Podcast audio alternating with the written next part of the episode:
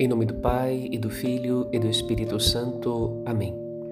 No caminho da Palavra de Deus, neste domingo, dia do Senhor, às vésperas do início da Quaresma, somos convidados a refletir em qual espécie de jejum Deus é glorificado em nossa vida de fé.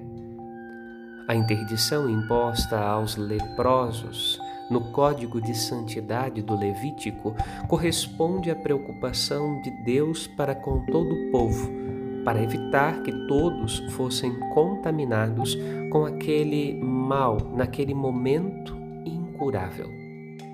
Deus se preocupa com a vida de todos.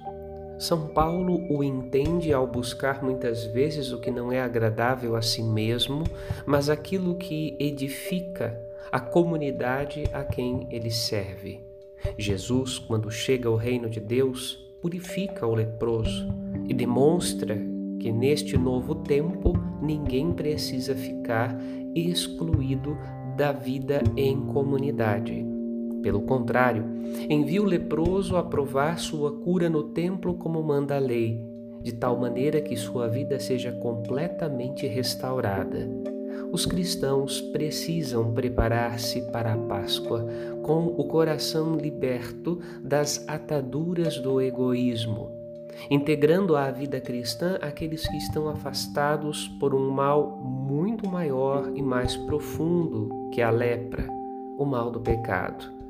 Perdoar para integrar e salvar. Início de Quaresma abençoado para você e para a sua família. Padre Rodolfo.